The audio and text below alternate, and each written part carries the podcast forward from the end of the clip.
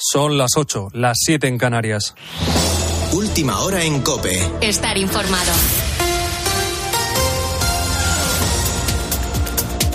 Un fin de semana más seguimos hablando de precios. Lo vemos al hacer nuestra compra. Los productos más habituales han subido un 10% de media en tan solo un año. Esto repercutirá en que cada familia tendrá que invertir este año 500 euros más que en 2021 a la hora de hacer la compra. También los carburantes siguen sin darnos un respiro y continúan por encima de los 2 euros con 10, un 30% más que hace un año. Nos hemos acercado a varias gasolineras a comprobar esto de primera mano. Hemos hablado con Javier, quien reconoce que repostar su coche se ha convertido en algo incómodo. Ahora mismo llenar mi coche, que son unos 50 litros, me sale a 80 y pico, pues casi el doble que, que eso, que hace un año.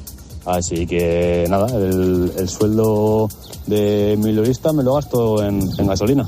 Nos trasladamos también a Roma, donde acaba de tener lugar el acto central del Encuentro Mundial de las Familias, la misa presidida por el Papa Francisco. Durante la homilía ha recordado que debemos defender la familia sin permitir que quede contaminada por el virus del egoísmo. Vámonos hasta allí, corresponsal de COPE en el Vaticano, Eva Fernández. El calor extremo de Roma no ha impedido que la plaza de San Pedro estuviera repleta de miles de familias de todo el mundo. Más de 2.000 delegados de 120 países, entre ellos los de España, han aplaudido al pontífice cuando ha insistido en que la familia es el primer lugar donde se aprende a amar. Mientras afirmamos la belleza de la familia, sentimos más que nunca que debemos defenderla. No dejemos que se contamine con los venenos del egoísmo, del individualismo, de la cultura de la indiferencia y del descarte y pierda así su ADN, que es la acogida y el espíritu de servicio. Al finalizar la misa, el Vaticano ha hecho público que en 2025 se celebrará el jubileo de las familias en Roma, coincidiendo con el próximo jubileo ordinario. De lo que seguimos también pendientes es de esa huelga de la aerolínea irlandesa Ryanair, que este sábado cumple su segundo día de paros. Tras una jornada de viernes donde la tranquilidad fue lo más destacado, este sábado, sí estamos viendo una mayor congestión en los distintos aeropuertos de nuestro país. El sindicato ha señalado que 115 vuelos se han visto retrasados y otro ha sufrido un desvío a lo largo de este sábado. De ser uno de los viajeros afectados, ¿se puede llegar a reclamar? Silvia Martínez. La respuesta es sí. La ócula Organización de Consumidores y Usuarios recuerda que siempre que esos problemas no se deban a una causa extraordinaria que no se ha podido prevenir y huelgas, falta de personal y fallos técnicos del avión no son considerados circunstancias extraordinarias, el pasajero tiene derecho a ser reubicado de vuelo o compensado económicamente. Indemnización de hasta 250 euros por vuelos de hasta 1.500 kilómetros si la alternativa que ofrece la compañía no supera las dos horas de demora, hasta 400 por distancias entre 1.500 y 3.500 kilómetros y no más de tres horas de retraso y hasta 600 euros de compensación cuando el recorrido sea superior o fuera de la Unión Europea. Y en Madrid, en el Wanda Metropolitano, más de 50.000 personas están viviendo ahora mismo el histórico concierto de Cadena 100. Melendi, Dani Martín o Ana Mena, entre otros, han acudido a esta histórica cita por el 30 aniversario de Cadena 100, un concierto en el que se ha colgado el cartel de todo vendido. Aún así, lo podrás vivir en Cadena 100 Divinity y en la web cadena100.es. Con la fuerza de ABC. Cope, estar informado. Y en los deportes, el All England Club se prepara para el torneo de Wimbledon que arranca este lunes. Bruno Casar. Tercer gran slam de la temporada que, como tú dices, arranca este lunes y en el que Novak Djokovic ha hablado sobre su máximo rival en este torneo, Rafa Nadal. Le operaron, se perdió medio año y después de eso volver y ganar un gran slam pues es impresionante. Me quito el sombrero por lo que está haciendo Rafa este año. Es un campeón increíble, con un espíritu de lucha espectacular es realmente admirable. Es uno de mis mayores rivales, pero solo puedo tenerlo respeto por lo que ha conseguido. El que se podría encontrar con el serbio en cuartos de final es Carlos Alcaraz, que ha caído esta tarde en un partido de exhibición ante Casper Ruth. También ha perdido Bautista ante Chichipas en la final del torneo de Mallorca. En baloncesto, Jeffrey Taylor se despide del Real Madrid tras siete temporadas y trece títulos. Y esta noche tenemos fútbol sala, segundo partido de la final en unos 45 minutos. Barça Palma Futsal con el 1-0 de ventaja para los azulgrana en el partido de ida y el día lo cerramos a las nueve y media. Partido de preparación de cara a la Eurocopa Femenina España-Australia. Gracias, Bruno. Sigues en COPE. Ahora te quedas con diálogos. Cope, estar informado.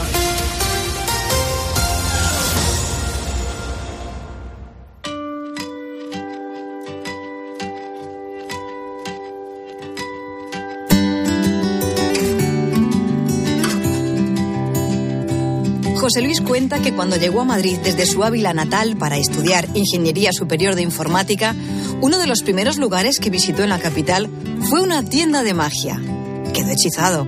El interés lo potenció el profesor don Gregorio de su colegio. En Madrid encontró aquella tienda y en la biblioteca de Ávila un tesoro titulado El gran libro de la magia para el aficionado y profesional. Las visitas cada vez eran más frecuentes. Su miedo por volver y no poder seguir leyendo el tomo era tan grande que lo llegó a esconder para que nadie se lo quitara. Años más tarde, ese mismo José Luis, que leía libros, veía plasmado su nombre en la portada de uno con el título Superpoderes del éxito para gente normal. Gente como él. Porque quien muchos conocen como Mago More, le gusta hacer reír y ayudar a los demás. Este ilusionista, cómico, guionista, conferenciante y empresario jamás pensó lo que la vida le tenía preparado. Estudió en la Universidad Politécnica de Madrid, donde, como él siempre dice, casi se licenció como ingeniero superior informático y años más tarde sería padre. Nacería Marcos y lo haría con una discapacidad. Pero a José Luis no le frena nada. De hecho, tiene una lista que se llama Onirograma. Es su lista de sueños. La pasión, la emoción, la motivación y la creatividad son sus señas de identidad y las predica con el ejemplo. José Luis es un firme defensor de la perseverancia. Por eso quizás tiene muy presente aquel dueño del bar que en el que actuaba una noche y que estaba obsesionado con irse a Australia. Era el gran sueño de su vida. Un tiempo más tarde vendió el bar a uno de sus compañeros y al regresar José Luis al mismo sitio para actuar de nuevo, se lo encontró. El que había sido propietario del local trabajaba ahora de camarero en el mismo sitio. Y el mago More le preguntó si era feliz y el camarero le contestó que jamás se hubiera perdonado no haber intentado ir a Australia, aunque finalmente saliera mal. Es de las personas más positivas que he conocido en mi vida porque todo lo que le puede haber ocurrido a lo largo de su vida ha sabido sacarle siempre la parte positiva y la parte buena, más allá que la parte amarga. Anthony en realidad se llama también José Luis. Su nombre proviene de una serie de televisión. Nació en Oviedo un 21 de junio a las 11 de la mañana. La primera caja de magia que recibió fue a los 7 años y a los 12 ya organizaba en el jardín de un familiar actuaciones. Lo recaudado le servía para ir con sus primos a comer chocolate con churros. Su primera actuación oficial fue por casualidad y coincidió con una de las visitas de los Rollins a España. Después vendría la magia en un club de alterne y hasta hoy, 40 años ya como uno de los mentalistas más reconocidos a nivel mundial. A Anthony le marcó la pregunta que un día le hizo su madre. Hijo, ¿prefieres ser titiritero a médico? Y también le marcó el día que conoció a Juan Tamariz. La popularidad le vino con el programa de televisión 1, 2, 3. En él coincidiría con Chicho Ibáñez Serrador y con su mujer. Como se encarga de recordar el mismo, María es el 50% de Anthony que conocemos. Durante esas cuatro décadas de trabajo, la clave ha estado en el esfuerzo. Dedica tres horas de lectura diaria, más de tres horas a ensayar y otras tres más de investigación. En reposo, su ritmo cardíaco ronda las 55 pulsaciones por minuto. Sobre el escenario, la adrenalina lo dispara hasta los 115. Ha llegado a controlar a foros de más de 1.500 personas. A Anthony le gusta observar. Su narrativa inspira misterio. Su magia nos devuelve a la infancia. Pues el señor Blake, o el señor José Luis, que es tocayo mío, es un tipo con un carácter extraordinario, con una presencia escénica impresionante, un tipo muy, muy, muy, muy culto, muy, muy, muy simpático y desde luego un auténtico ejemplo a seguir en el escenario. Y que por supuesto tuvo una increíble eh, influencia en, en mi personaje y en mi carrera artística. Hoy el mago More y Anthony se juntan para parar juntos el tiempo y conversar. Diálogos. Mago More. Anthony Blake. Cope, estar informado. Buah. Buah. Vaya panegírico, ¿eh? Bueno, bueno, bueno, bueno, bueno, bueno. ¿A ti pensaste alguna vez que te dijeran que eres empresario? Eh, no, la verdad es que no, pero sí que he visto la evolución que hemos tenido desde que hemos empezado. No te quepa ninguna duda. Es muy curioso, fíjate, el otro día estaba, estaba pensando cuando yo empecé a hacer monólogos también, cómo hemos ido evolucionando, cómo el propio Luis Piedraíta, que es amigo común sí, de los dos, sí, ha ido evolucionando hacia un lado, cómo tú has ido para un lado, eh, yo he ido hacia el otro. Es, es muy curioso y partimos todos de la magia. Absolutamente, absolutamente. Yo me acuerdo, fíjate, yo me acuerdo hace un montón de años, a lo mejor tú esta anécdota no la recuerdas, pero yo el día que te oí hacer este comentario, dije, More está evolucionando hacia otro sitio y está haciéndolo muy bien. Tú me dijiste un día, dices, joder, yo es que, y de aquella tú estabas gordito, porque de aquella estabas gordito. Sí. Y yo recuerdo que me dijiste, dice, tío, es que he encontrado el por qué yo estoy gordo. Y me quedé mirándome como diciendo, ¿usted de qué me está hablando? Dice, claro, yo me levanto de la cama y me siento en el sofá. Claro, ¿cómo voy a adelgazar si es que estoy todo el día tirado en un- encima de un sofá? Y en ese momento me di cuenta de que algo había cambiado dentro de ti y que te habías dado cuenta de que efectivamente todo lo que te quedaba, todo lo que nos quedaba por hacer por delante, estaba exclusivamente en nuestras manos.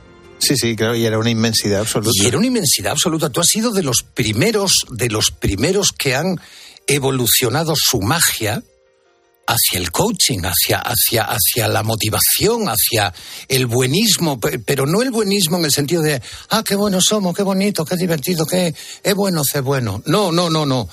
Al Dios, a Dios rogando y con el mazo dando. Es decir, tú fuiste dando pasos. Y luego yo me imagino que, sin lugar a dudas, el nacimiento de tu hijo también te condicionó muchísimo y eso fue un auténtico acicate para que te volcaras incluso aún más en todos aquellos sueños que siempre has tenido. Claro, es que al final tú lo que tienes que hacer es coger todo lo que te pasa en la vida, meterlo en la costelera y aprovecharlo. De hecho, estábamos hablando antes de entrar aquí en, el estudio de qué es lo que pasó con la pandemia y de lo poco que hemos aprendido con la pandemia, que yo es una cosa que, que estoy viendo. Eh, fíjate, durante la pandemia estaba haciendo charlas, entonces yo siempre he hablado de cambio, de evolución y demás, y últimamente hago una charla que se llama Lecciones de Pandemia, porque creo que no se nos tiene que olvidar lo que hemos aprendido. Y creo que lamentablemente vamos a olvidarlo. Porque el ser humano, el ser humano es así. Es decir, yo creo que todo lo que te pasa en la vida es bueno si aprendes una lección de ello. Si no aprendes una lección, pues obviamente no vas a evolucionar. Y por eso, cuando, cuando estábamos escuchando tu descripción, que realmente tú eres un tipo que, que lees mucho, que te preparas mucho, que estás constantemente también evolucionando en tu campo, a mí me parece, fíjate, yo tengo cuatro pilares en la vida, siempre hablo de los cuatro, que es como la canción, salud, dinero y amor. Pues yo digo salud, todo lo que tiene que ver obviamente con... Que para mí es muy importante, porque después de haber tenido artritis psoriásica, imagínate cómo, Sí, cómo sí, me ha impactado, sí. ¿no? Luego dinero, que es, en realidad es dinero, pero es todo lo que tiene que ver con el trabajo, con los proyectos y demás. El amor, que es todo lo que tiene que ver con las relaciones. Y luego para mí una cuarta pata que es fundamental, que es la formación. Claro. Y que la gente, sí, pero, pero claro para ti, pero no para la gente. Claro. Yo, de- fíjate, hay una, hay una palabra que me encanta, que no existe una traducción en español, que es learnability. Learnability es la capacidad de estar constantemente, Constantemente aprendiendo. aprendiendo. Sí, y hay un escritor que se llama Alvin Toffler que dice que los analfabetos del siglo XXI serán aquellos que no sean capaces de aprender, desaprender y volver a aprender. Y eso es lo que nos ha pasado en la pandemia. Y, y yo siempre le digo a la gente, vamos a tener N pandemias más. Llámalo coronavirus o llámalo como quieras. Es decir, puntos de inflexión en nuestra vida.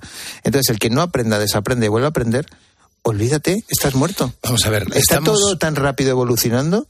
Tú fíjate el mentalismo que haces Sí, tú, sí, que sí, a mí me alucina. sí. Porque, bueno, para la gente que nos está escuchando, tien- tienen que saber que aquí el amigo Blake eh, ha sido realmente el que ha revolucionado el mentalismo, en- iba a decir en España, no, en hispano, ¿vale? En, en español.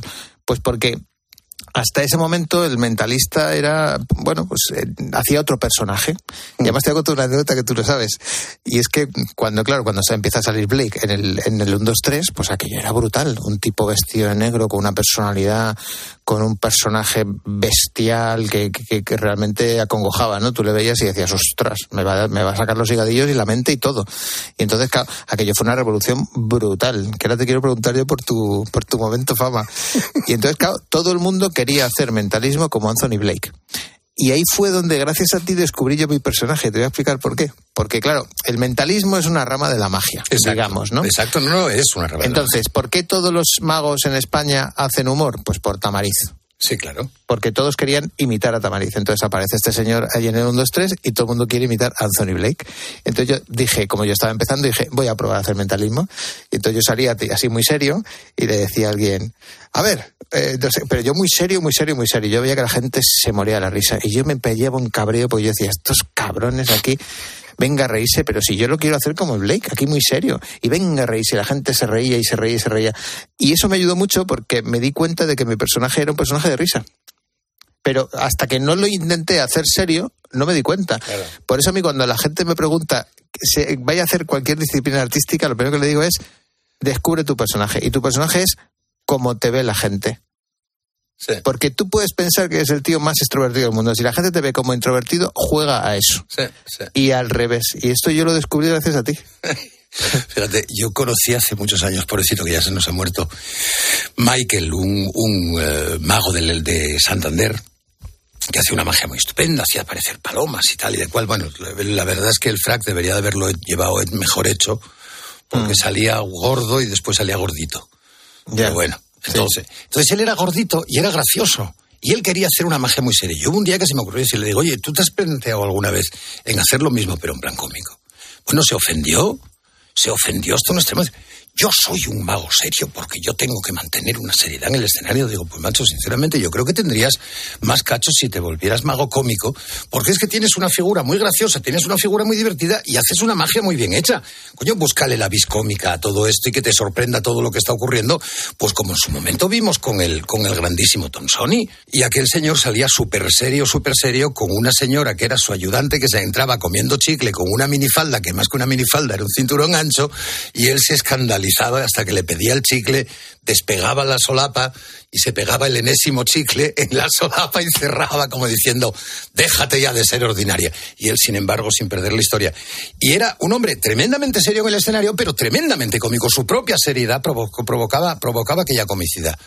Yo sinceramente espero lo mismo que tú dices, que esta pandemia nos haya servido para algo. Pero durante esta pandemia he descubierto por fin, por fin en mucho tiempo, los ojos de la gente. Es decir, hasta hace bien poco mirarle a los ojos a una persona era provocador, insinuante, agresivo, mm, patético, eh, llámalo como te dé la gana. Oye, vamos a dar un consejo, ahora que nos están escuchando. La gente que os da vergüenza mirar a los ojos a, los demás, hay un truco que es mirar el entrecejo. El entrecejo, sí, señor. Que es mirar entre, entre ceja y ceja. Obviamente, si estáis con Frida Kahlo y no sabéis dónde mirar, pues porque tiene una sola ceja, pero vamos, que te quiero decir que normalmente es encima de la nariz entre las dos cejas. Porque es una mirada más relajada y la persona que recibe esa mirada no se siente tan, tan cohibida. Esta es una de tus grandes virtudes, tío. ¿Qué es? Que tienes una capacidad de improvisación y una capacidad te acaba de sacar, acaba de sacar por aquí por el medio a Frida Kahlo, señores, en mitad de una conversación. Esta es una de las grandes genialidades que tú tienes, eres tremendamente rápido. Pero porque al final, em, eh, al final es una cuestión de escucha. ¿Sabes? La, creatividad es una cuestión de estar escuchando al otro y cuando tú escuchas al otro, unes puntos y te salen. Entonces yo siempre estoy con el gatillo preparado para disparar tonterías. O sea, es, que es, así. Básicamente. Ese es otro de los grandes errores que estamos teniendo los seres humanos, que muchas veces estamos esperando que el otro acabe para soltar nuestra perorata y no tiene muchas veces que ver con lo que el otro. Es decir, no escuchamos con atención a los demás. Mira, hoy estaba hablando, esta mañana estaba hablando con Jandro, que tú conoces muy bien, que los que nos estén escuchando, pues es el, el, mago que ha sido el mago del hormiguero durante 14 años. El calvo. Sí, que es uno de los mejores magos cómicos Sin duda. que te puedas imaginar. Sin duda. Y entonces, hoy estaba comentando con él, digo, Jandro, estoy muy orgulloso de ti, porque hemos hecho un curso de magia, que tú lo sabes. Lo sé, lo sé. Y entonces lo hemos grabado a la primera. De cero a magia. De cero a mago en un De cero a mago, perdón. Se llama. Entonces, lo hemos grabado a la primera, sin ningún tipo de corte, sin guion y simplemente escuchándonos, porque eh, los dos hemos hecho formación de escucha activa que son cursos de improvisación teatral, que es una cosa que yo le recomendaría absolutamente a todo el mundo. De hecho, cuando estás hablando con alguien en la radio o en una conversación normal, pasa esto que dices tú ahora, ¿no? Estás con tu idea en la cabeza preconcebida, no estás escuchando lo que te dice la otra persona y cuando la otra persona termina de hablar, tú sueltas lo tuyo, aunque ya no venga al caso. Exactamente. Y la improvisación lo que te enseña es justo lo contrario. Tú tienes una idea, alguien saca un tema muy divertido, muy apasionante y tú tienes que ser capaz de soltar tu idea y unirte a lo que te viene. Entonces, la improvisación es proponer y no imponer. Exacto. Y hay una regla de oro en la improvisación que vale para la vida normal. Yo es que siempre le digo a la gente, haz un curso de improvisación que es lo mejor que vas a hacer en tu vida. Y la regla es sí y además, que significa yo acepto lo que tú me dices y además construyo sobre lo que tú me dices. Y sobre esa base, tú puedes tener una conversación con cualquier persona y ser una conversación constructiva que vaya hacia algún punto, porque al fin y al cabo la improvisación es eso. Y yo le decía a Jandro, digo, fíjate lo que es ganar con, con los años eh, madurez y autoestima, porque si a mí me dicen probablemente a los 20 años, oye, ¿quieres hacer un curso de magia con un mago cómico que hace lo mismo que tú, muy divertido? Pues a lo mejor te lo piensas. Porque claro, dices, ostras, un tío que hace lo mismo que yo y que es igual de divertido que yo, no, no, quiero, yo quiero ser el único Claro, gallo en el claro, corral. claro, claro. Y al final, ¿sabes lo que hemos descubierto? Que le poníamos los chistes uno al otro a huevo, que es una cosa que... ¿Sabes con quién me pasó ¡Qué esto? guapo! Esto me pasó con, con Matías Prats, como, Qué como yo he presentado tantos eventos, cuando tú presentas con un presentador, como digo yo, de- digo, digo de medio pelo, entiéndaseme el término, el típico presentador o presentadora que se hace famoso de la noche a la mañana. Y entonces, como se hace famoso, pues le llaman para todos los eventos. Y yo tú ya has toda la vida.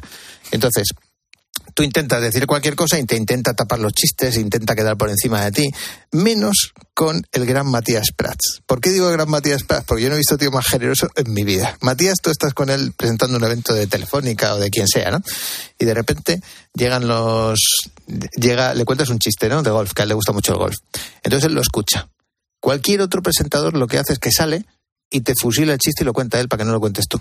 Matías no. Matías sale y dice, bueno, more, me he enterado que estabas el otro día en un hoyo y de repente le diste no sé qué y ta, ta, ta, y te, y te deja el chiste tal cual para que tú lo remates y el gracioso seas tú. Exactamente. Y eso tiene que ver con, con estar muy seguro de lo que tú haces. Cuando tú estás muy seguro, de repente venga quien venga y dices, "Mm, mira, aquí hay que darle juego a, a todo el mundo. A todo el mundo, a todo el mundo, a todo el mundo. Vamos a ver, muchas veces a mí me han dicho, coño, es que vosotros tenéis una ventaja que es que estáis en contacto con el público cada vez que te suben a un escenario, cada vez que vas a un evento, que te encuentras con uno y con otro.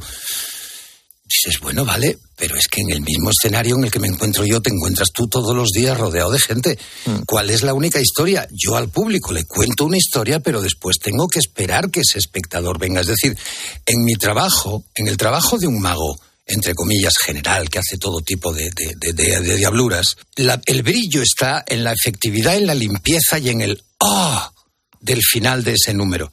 En el caso del mentalista, es el espectador con el que estás trabajando o los espectadores con los que estás trabajando los que les están comunicando al resto del público la realidad de lo que allí está ocurriendo.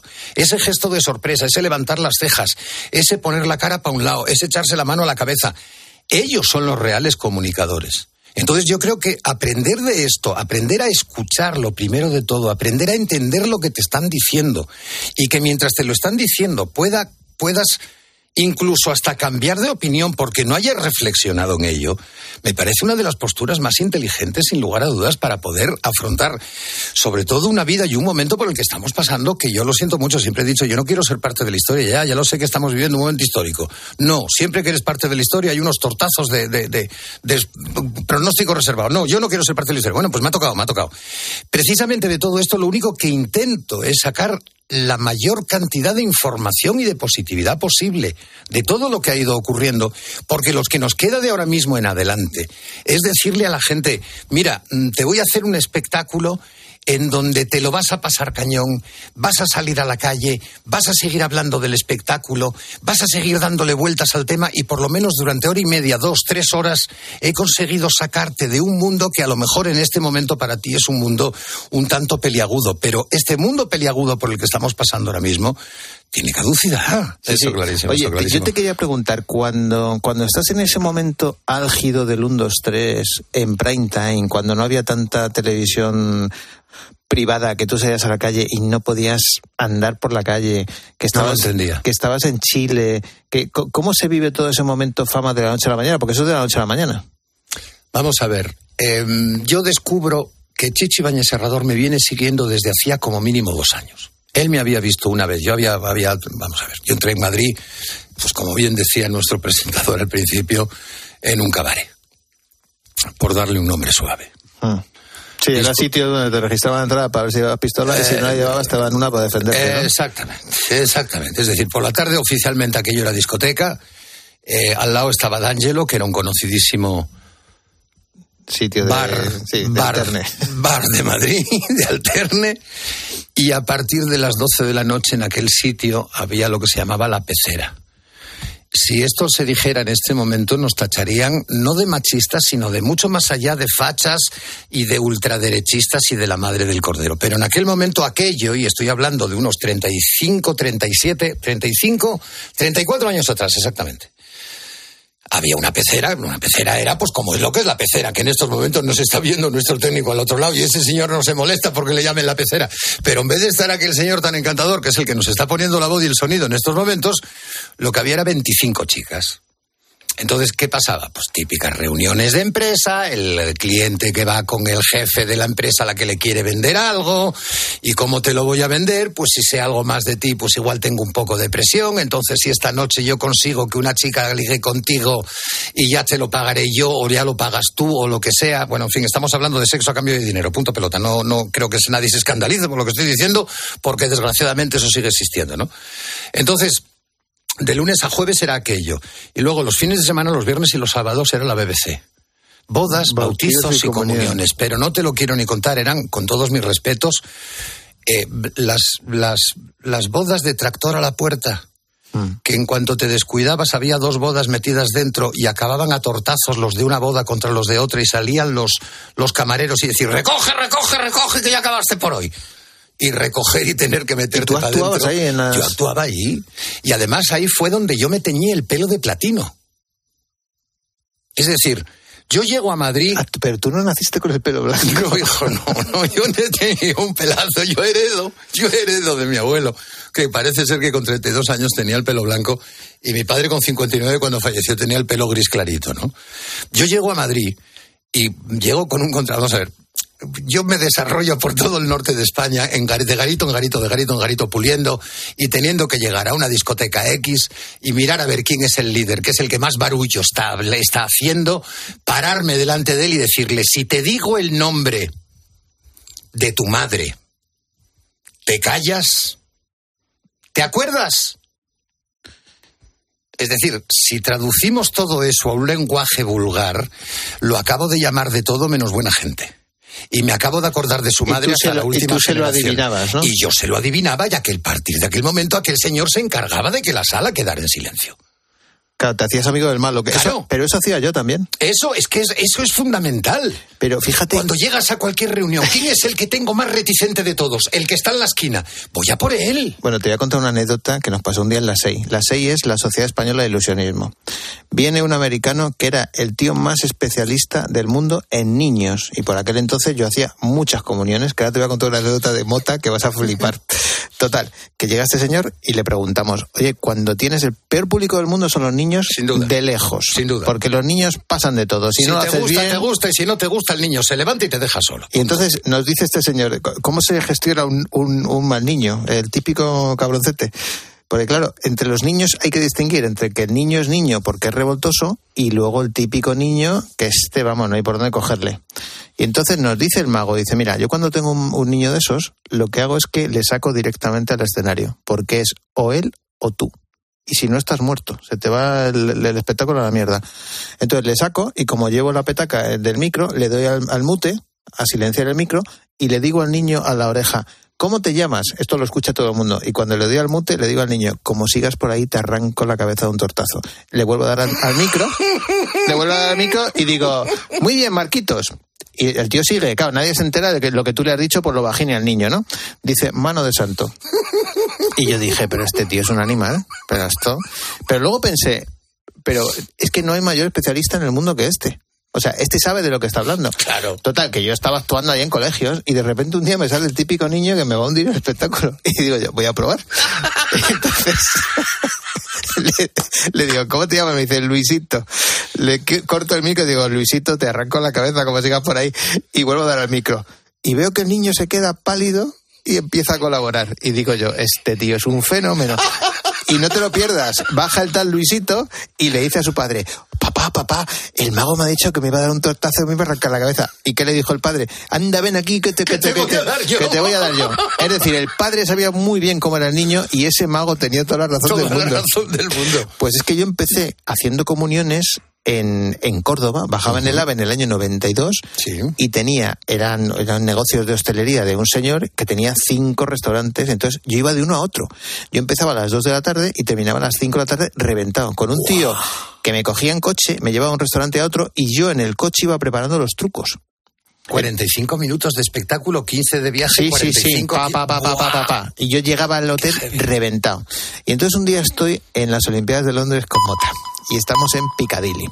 Y todos los españoles se acercaban, Mota, Mota. Bueno, luego me veían a mí, alguno me conocía y tal, pero vamos, en general, Mota, una foto, no sé qué tal. Y llega una señora y dice, More. Se acerca, Mota ni caso, o sea, lo había visto, pero como si no existiera. Se me acerca, me da un beso, me da un abrazo. y Dice, estuviste actuando en la comunión de la niña. Me giro y la niña era un pibón impresionante, una tía de pues veintitantos años, guapísima, altísima, imagínate. Y es que me dice, dice, estás en todos los álbumes de la familia. Y ahí entendí, claro, yo voy a Córdoba y yo soy, bueno, el tío más popular de Córdoba, porque estoy en todos los álbumes de todos los niños de Córdoba, del 92 al 94. Los que toman la comunión me conocen todos.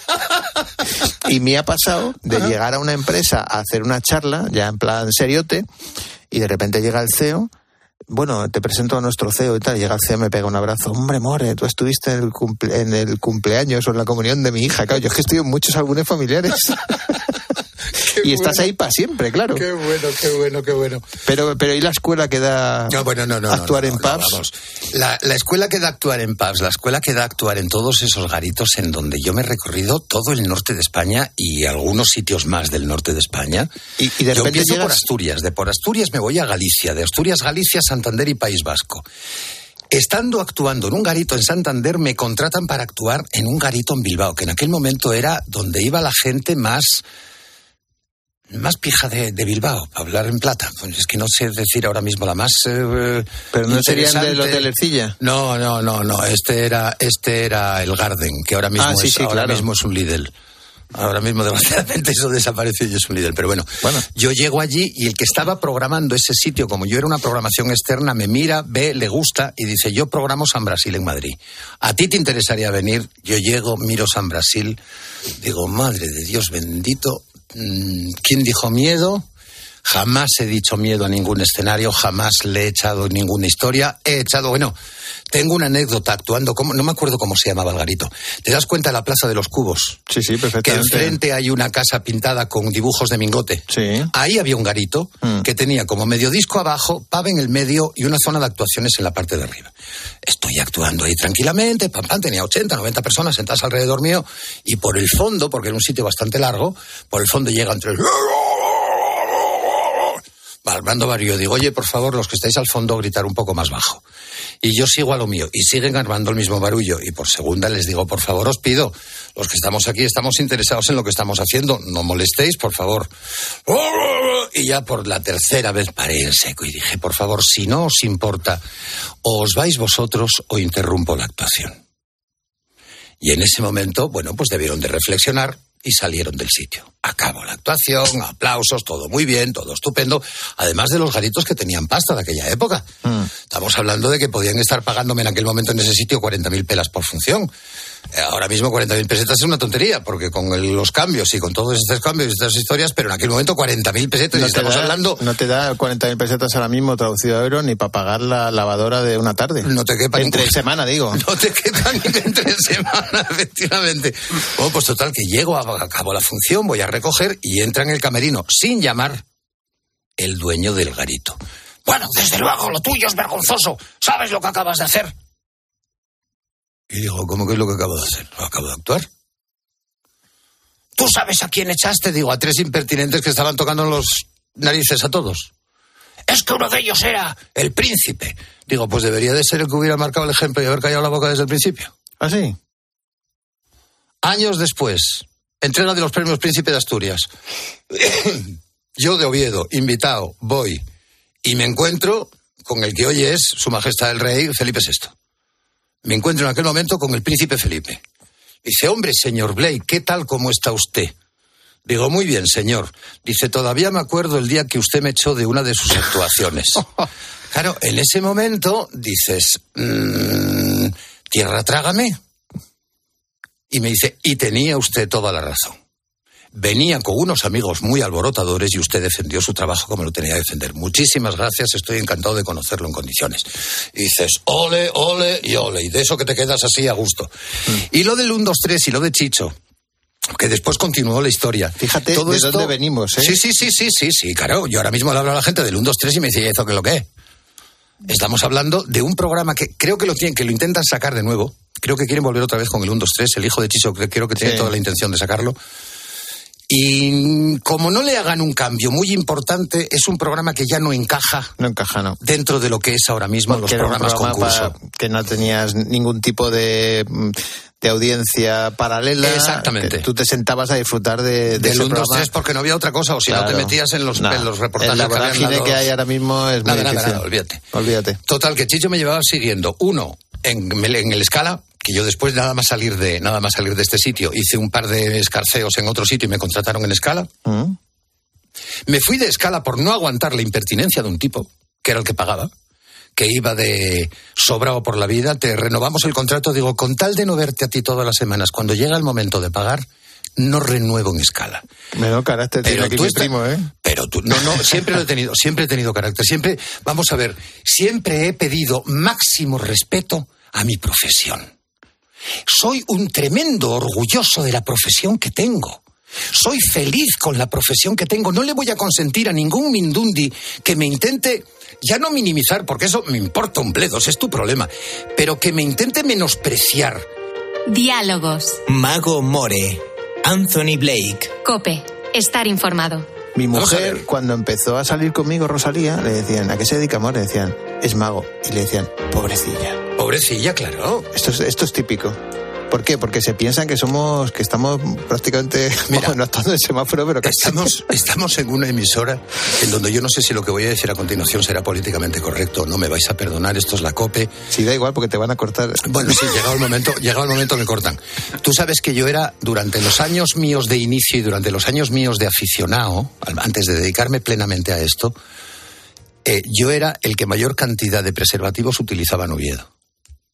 Ah, Pero bueno, ya, no me acuerdo, los- ya me acuerdo por qué. Porque no, pero no los Ese era, un gag, utilizaba. ese era un gag buenísimo que tenía aquí mi primo. no los utilizaba para lo que normalmente se utilizan los preservativos, sino que era lo típico. Oviedo, ciudad muy provinciana, ciudad eh, high class eh, dentro de lo que es el Principado de Asturias, es la capital. La tontería era soportable, pero, pero había mucha tontería, porque había mucha tontería. Y entonces era llegar y el codacito, el mago, el mago, el mago, el mago, codazo entre, el mago, el mago. Ese codazo que daban, dices, uy. Y entonces te venían y decían, mago, ¿me haces un truco? Digo, ¿de verdad que quieres un truco? Ahora, después no me vengas con tonterías, ¿eh? Yo te hago un truco y después flipas y me dejas en paz para el resto del día. Y para el resto del año, ¿vale? Vale. ¿Ves algo en mis manos? No. Sacaba un preservativo de la mano y le decía textualmente, vete a joder a otro. Había un silencio tan sepulcral en aquel círculo de gente que poco a poco la gente dejó de venir a empezar a tocarme las narices con el codacito del mago, el Yo mago. el tengo mago, una el mago. mejor de un amigo mío que es urólogo. Y entonces, esto le pasa, esto le pasa, le pasa mucho. Él está en cócteles y está en, pues, en reuniones y tal, entonces siempre llega el típico pesado que le pregunta, eh, oye, mira, es que tengo un dolor y tal. Y entonces, este, no sé corto, pero dice, bájate los pantalones que te hago una exploración. Dice, ¿aquí? Dice, pues eso, el lunes en la consulta. ¿Qué?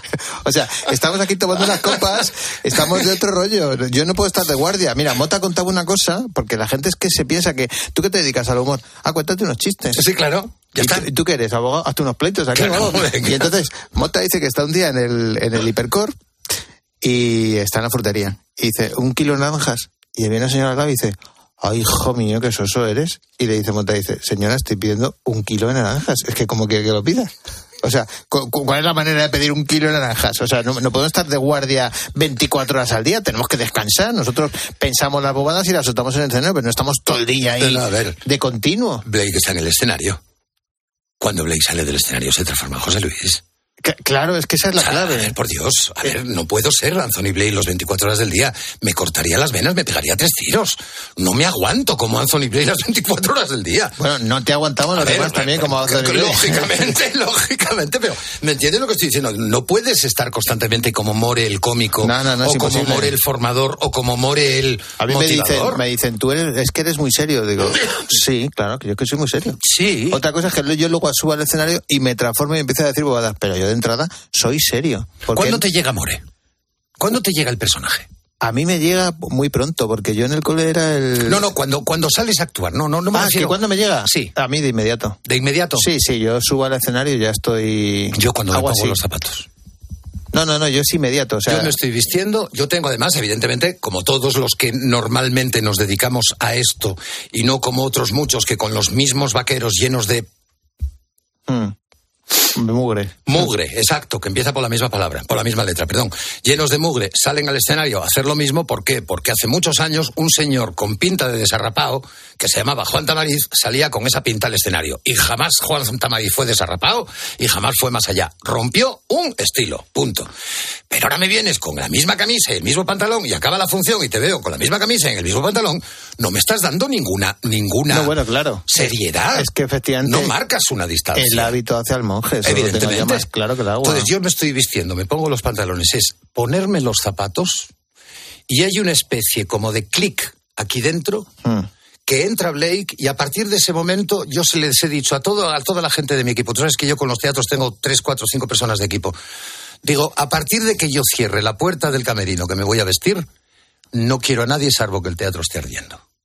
Sí, porque la gente no entiende eso. Fíjate, el otro día hablaba yo con Rosalía, con mi mujer. Yo tengo una charla, ¿no? Por ejemplo. Y entonces tengo una charla a las 12 de la mañana. Ya puede ser online o lo que sea.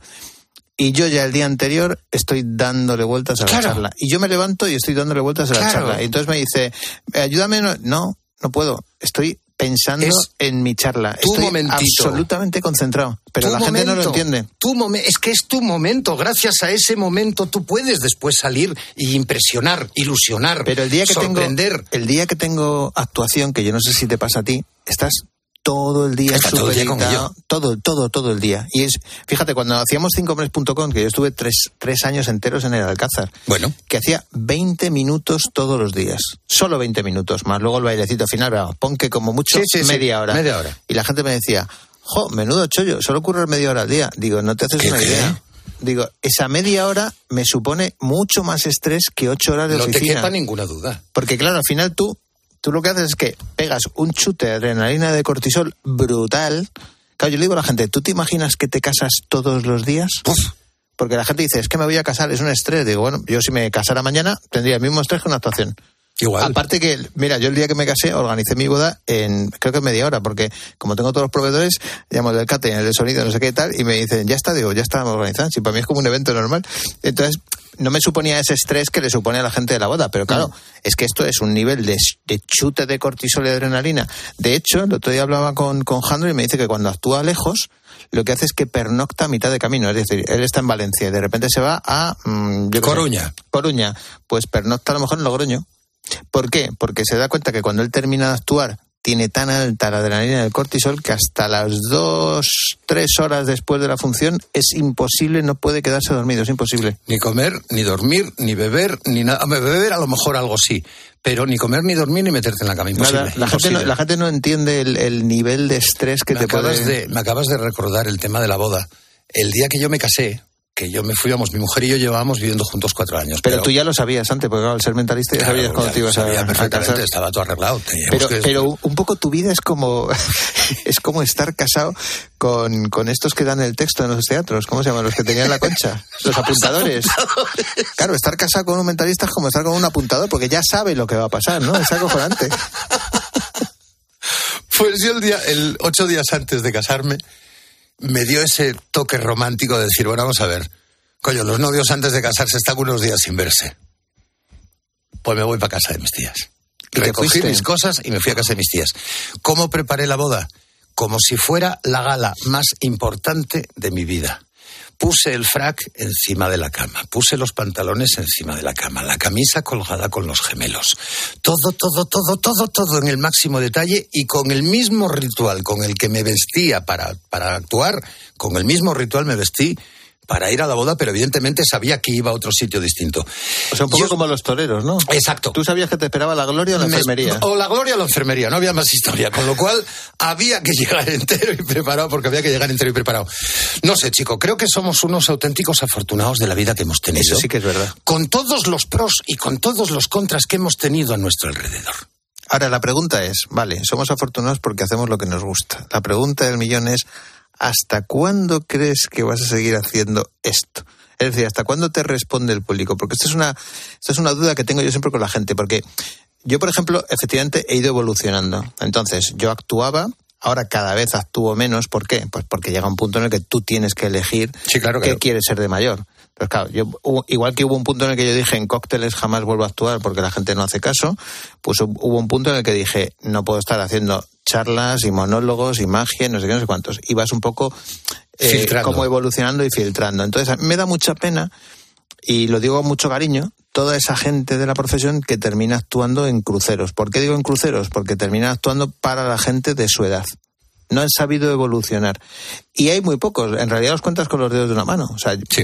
en, en esta profesión está Tamariz, que es infinito, eterno, Absoluta- absolutamente, absolutamente eterno, absolutamente. porque es un tipo que tiene, ¿cuántos años tiene? En el, 50, en el 92, 75.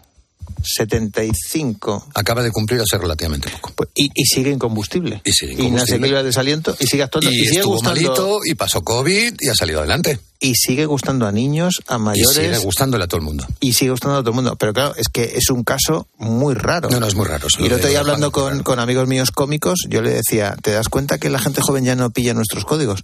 Porque claro, tú haces un chiste de Curro Jiménez y nadie sabe quién es Curro Jiménez. Olvídate, ¿eh? Claro. Entonces, ¿eh? eh, o vas evolucionando o te espera el, Pero es, el que ahora, crucero. pero es que ahora no hay personajes en ninguna serie como Curro Jiménez, salvo que te empieces a comer todas las series que haya habidas y por haber, o que directamente, porque esa es otra de las cosas grandísimas que nos han cambiado todos. Yo he pasado de la televisión de dos canales a la televisión de cinco canales, de la televisión de cinco canales a la televisión del infinito y más allá. Y después de que ya se te has acostumbrado a la abundancia de canales de televisión, te das cuenta que tu hijo, que tiene 19 años, que los cumple, que cumple 20 dentro de pocos días, no ha visto la televisión en su vida. Ni la va a ver. Ni la va a ver. No Vamos a ver, lo primero de todo, digo, venga, tío, enróllate con tu madre y conmigo, enrollaros los dos y veniros a ver una peli esta noche con nosotros. Tenemos todas las plataformas habidas y por haber para poder ver las tele- la, la película o la serie que nos dé la gana. Y, tú, y te pone a Ibai en Twitch. Espera. Y me pregunta cuánto dura. Claro, Digo, porque... ¿cómo? O sea, que te tiras cuatro horas viendo todos los anime del mundo mundial y resulta que ahora me preguntas, es que dura 90 minutos. Digo, macho, una película que dure menos de hora y media es una estafa para mí. No, es que los chavales no se adaptan. Yo siempre digo, estás Perdona, equivocado. están equivocados. No, somos nosotros los que no nos adaptamos. Tú, Es te, decir, tienes- tú te tienes que Nosotros adaptar- hemos sido más individualistas que ellos. Ellos ahora no les queda más trabajo, más remedio que trabajar en equipo. Claro, pero es que lo bueno, lo que me fascina a mí es que mi hijo se pone a, a jugar a un juego por internet y está jugando con alguien de Australia. Exacto. fascina. Y están hablando en inglés y Sí, son tan amigos. sí. Y mañana se pone a hablar con otro. ¿Te das cuenta que la taquimecanografía ha desaparecido Sí. de las profesiones? Y esa capacidad de trabajar en equipo nosotros no la hemos tenido No la nunca. hemos tenido nunca. Pero por otra parte tienen toda esa cultura de la inmediatez. Exactamente. Y Con lo cual, entonces, el a la nivel hora de- cultural Claro. patinan mucho. No, y sobre Y me todo duele, ¿eh? Me duele. a la hora de conseguir esas metas y esos objetivos a largo medio plazo, les cuesta muchísimo. Sí, porque sí. su futuro es absolutamente inmediato. Mucho más rápido, mucho más inmediato. Claro, yo le explicaba a mi hijo, digo, mira, yo es que para bajarme una foto de internet me conectaba a un modem y tardaba una hora. Sí, claro, claro, Y bueno, ya no te cuento ni, ni para ver una película. Entonces tú imagínate ahora estos que dan al clic y lo tienen. Inmediatamente. Bueno, ha salido una empresa que lo leí el otro día que en 10 minutos te llevan la compra a casa. Y si no te la llevan en 10 minutos, eh, te, Te pon- te ponen portos gratis o no sé qué historia. Entonces, claro, cuando tú estás acostumbrado a que llamas, te duchas y según sales de la ducha te lleva la compra, pues ¿cómo le vas a decir al ch- chaval que se haga un plan de pensiones? En la vida. ese chaval, ese chaval le parece que, que la pensión está lejísimos. Y esto no puede ser, esto está terminando.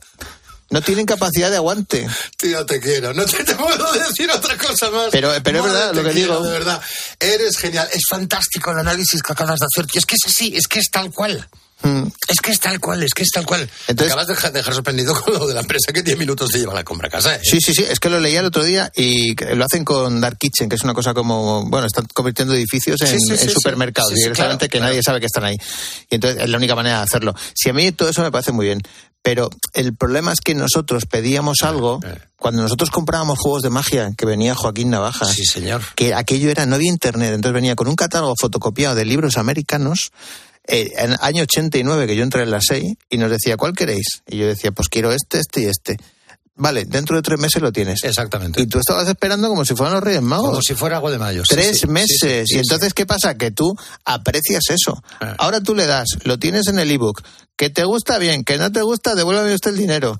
No eres capaz de leer ni de, ni de estrujar el contenido ni de saborear todo ese trabajo que hay detrás. Entonces vivimos en una cultura de todo, todo, lo quiero todo, lo quiero ya, muy superfluo todo. y yo creo que eso no, no, es nada bueno. No es nada bueno porque en cuanto viene un revés como lo del COVID, por ejemplo, pues la gente no está preparada, no tiene ningún tipo de resiliencia. Insisto, por eso hay que hacer a los niños del Atlético de Madrid. para que aprendan a esperar. Para que aprendan a esperar y para que aprendan que las ligas se ganan cada 11 años. Porque si tú ganas una liga todos los años, y este podría ser una buena conclusión de esta conversación, si tú ganas la liga todos los años, al final eso no es bueno. Unas veces se gana y otras se aprende, tío. Sí, sí, totalmente. No hay más. Y el que no lo entienda así está condenado al fracaso. Es decir, recordamos de nuestra experiencia, a ti y a mí, ya no nos contratan porque seamos mejores o peores, más conocidos o menos conocidos. Nos contratan porque llevamos ya unos cuantos años y saben perfectamente los que nos contratan de la experiencia que tenemos a nuestras espaldas y de la liabilidad, de la moldeabilidad que tenemos para poder meternos dentro de ellos. Entonces, nuestra experiencia se basa en el error, acierto, error, acierto. Y hay que equivocarse varias veces para poder llegar a la conclusión final, que es cuando, cuando, cuando tienes el acierto real. Pero nunca el camino es fácil. Anda que yo no, anda que tú no te has puesto, que, ni cualquiera de los dos nos hemos puesto a elaborar un número diciendo ¡buah! La, bomba. ¡Pum, pum, pum, pum, pum! Y llegas a un momento del camino y dices, pero qué tontería tan grande se me acaba de ocurrir, esto no va a ningún lado. Y otras cosas que son tremendamente sencillas, que les das un poquitín de cariño y un poco de dedicación y dices, esto es un bombazo. Pero eso me pasa mucho a mí con los chistes. Yo cuando escribo monólogos dices, bueno, es que con esto se tiran por el suelo. Llegas al escenario, lo sueltas. Y no se mueve ni una cara. Pausa absoluta, pasa la pelusa del desierto, bum, bum, bum, bum, y estoy en el escenario mirando diciendo, ostras, vaya mierda que acabo de soltar. Y de repente sueltas una cosa aquí como de sorlayo y ves que la gente se empieza a tirar por el suelo. Eso es la vida. ¿Sabes quién es para mí un guía estupendo de ese tipo de historias? Mi mujer. ¿Por qué? Evidentemente, los primeros que bueno, se Bueno, es una gran cocinera. Es una maravillosa cocinera. Y la cocina es ensayo y error. Y la cocina es ensayo y error, no hay más. Porque la cocina es ensayo y error. Entonces, yo hay muchas veces que le digo, he hecho un número nuevo, quiero que lo veas. Los primeros que se comen los números son los de casa. Vayan por Dios, lo siento. Jo, papá, otra vez sí. Siéntate ahí y escucha. Y deja, de ver, y, deja de ver anime ya, hombre. Y deja de ver ya una vez. Y haz caso a tu padre. Quita ese teléfono, apágalo mientras estés hablando. Que tú no sabes los sitios donde actúa tu padre. y en ese momento hago el número. Y se queda mirando y me dice, es igual que este otro. Digo, no, no tiene nada que ver, es otra técnica distinta, otra historia distinta. Bueno, la historia más o menos es similar, es, igual que la anterior. Y encima aquí te complicas la vida y no sé, se me hace más aburrido. Bah, no tienes ni idea. Llego al escenario, tortazo general. La gente no reacciona, la gente se queda. Mm, ¡Qué mono! Nada que ver con el número anterior, que era de los de levantarse la gente y aplaudir, etcétera, etcétera. De todas maneras, hay una cosa que, mm, fíjate que, también... Es... Para mí María es definitiva en este sentido y pues lo que él decía al principio, la mitad de Blake es María. Hay ella, una cosa ella es la que me mete en televisión de verdad. Sí, ¿no? Ella es la que me mete en televisión de verdad. ¿Y la fama para qué sirve? More, para nada. Para nada. Sí sirve, claro que sirve. dejemos, no, no, no, seamos imbéciles y digamos ahora que la fama no nos sirve para nada, porque las veces que tú has salido con José Mota en televisión, para algo te ha salido, y las veces que yo he salido en televisión, en todos los programas que he salido, evidentemente me ha servido y me ha servido para mucho. Pero al final, cuando llegas a una reunión de empresa, cuando llegas a dar una charla de motivación, cuando llegas a hacer una actuación a cualquier sitio al que vayas. Sirve los cinco primeros minutos. Luego ya la en ese momento, si en ese momento tú al público no le demuestras que lo que enseñaste en televisión es exactamente lo que ellos están viendo, dicen, menuda mierda, eso es todo la televisión. Pero fíjate, eh, cuando nosotros empezábamos con el Club de la Comedia, yo recuerdo que venían con nosotros eh, pues los famosos, digamos, que actuaban en el Club de la Comedia. Ovación general cuando salían en el escenario. A los, a los cinco minutos, si no, no enganchaban con el público, estaban muertos. Y ahora lo que está pasando es que los youtubers se hacen muy famosos, pero van a actuar en directo. Y el otro día hablaba con una amiga mía youtuber que tiene muchísimo éxito. Yo le decía, ojo, que en directo no te editan. Y me decía, ¿y eso qué significa? Digo, pues que la gente en directo lo que espera es que tengas el mismo ritmo. No, quería ver que hubiéramos hablado también un poco de lo que significa, lo que ha significado para nosotros un poco el, lo que es la subida a un escenario, lo que en un momento determinado el bagaje que te da. Pero podemos decirle a la gente, pero vamos, podemos que- decirle a la gente como consejo general que se suban en el escenario. Sí. Que cuando tengan la oportunidad. Que se suban a un escenario Oye, y que que tú- vean lo que significa. Y claro, y ya está. Correcto. Y que sean respetuosos cuando nos vean. también. Exacto. Y mira, pues y ya que no monten pollo, porque si montan pollo podrían llegar a ser rey de España. Exactamente, es absolutamente, absolutamente. Pues un placer, Blake. Un placerazo que no te lo quiero ni contar, querido. Un beso muy fuerte. Diálogos. Mago More. Anthony Blake. Cope. Estar informado. Es el agua, es el viento, es resumen de todo lo que siento. Es la arena, es el sentimiento, es la tinta que no borra ni el silencio. Es el aire de puntillas, es la calma cogiendo carrerilla. Es el sabor de lo pequeño, es tocar un sueño. Es el mapa de un suspiro, es lo que hay cuando te miro, es el duende del latido de tu corazón. Magia es probar a volcar lo que hay en el fondo de ti. Magia es verte sonreír. Magia es probar a saltar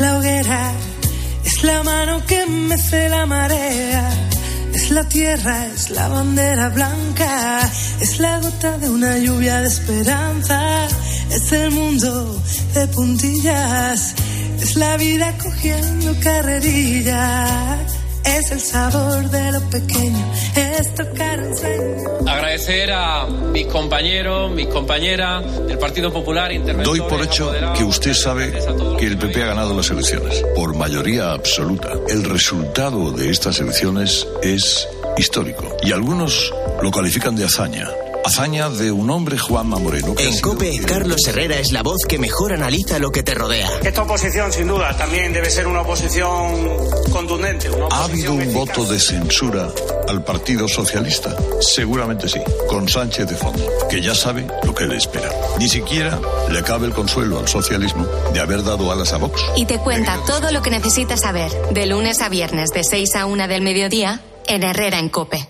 Protección. Ayuda para que una persona o cosa estén en buenas condiciones. En Alquiler Seguro somos especialistas en ofrecer protección a propietarios. Tenemos a tu inquilino perfecto y te garantizamos el cobro puntual de las rentas el día 5 de cada mes, manteniendo el 0% de morosidad. Infórmate en alquilerseguro.es. Alquiler Seguro. Protección a propietarios. Ay, me encantan los bolsos de la Touch y ahora tienen hasta el 50% en las rebajas del corte inglés. Me voy a regalar uno por mi cumpleaños. Pero si fue en marzo. Mm, Bueno, un regalo atrasado. Del 23 de junio al 31 de agosto. Las rebajas del corte inglés. Todo lo que quieres, por mucho menos. Escuchas Cope. Y recuerda, la mejor experiencia y el mejor sonido solo los encuentras en cope.es y en la aplicación móvil. Descárgatela. Al dolor de cabeza, ni agua. Al dolor muscular, ni agua. Y al dolor articular, ni agua. Ibudol es el primer ibuprofeno bebible en formato stick pack para aliviar el dolor rápidamente, con agradable sabor y sin necesidad de agua. Al dolor, ni agua. Ibudol tenía que ser de Kern Pharma. Lea las instrucciones de este medicamento y consulte al farmacéutico. ¡Ya está aquí! Vuelve la feria del coche de ocasión en Ocasión Plus. Todos los coches tienen descuento de hasta 6.000 euros. Solo hasta fin de mes. ¡Acelera! ¡Las mejores ofertas vuelan! Ocasión Plus, ahora más cerca que nunca. 45 centros a nivel nacional. Localiza tu centro más cercano en ocasiónplus.com. Abierto sábado y domingo. En Conforama estamos de pre-rebajas y ahora además con un 20% de descuento extra en sofás, colchones y muebles y un 10% extra en electro. Solo hasta el 28 de junio en tiendas y en conforama.es. Para encontrar respuestas a todo lo que está pasando, antes es necesario hacerse buenas preguntas. Después de una primera dosis de la pauta completa que se adquirió con dos y de la tercera que fue considerada la de refuerzo, ¿tiene sentido una cuarta vacuna contra el COVID? ¿En base a qué se puede tomar esta decisión? La decisión en respecto a la población general no la encontramos sentido. No hay... Cuéntanos, ¿cuándo fuiste desalojada de tu casa? Cuando vieron que la llama ya alcanzaba la montaña de enfrente. El precio de la luz, pues no para de subir. Entró en vigor la llamada excepción ibérica el tope del gas. ¿Se va a mantener esta tendencia o podemos vislumbrar que llegaremos a notar esa bajada significativa en el recibo? Bueno, lo de significativo habrá que verlo, ¿no? Lo de lunes a viernes, de 1 a 4 de la tarde, las preguntas las hace Pilar García Muñiz en Mediodía Cope.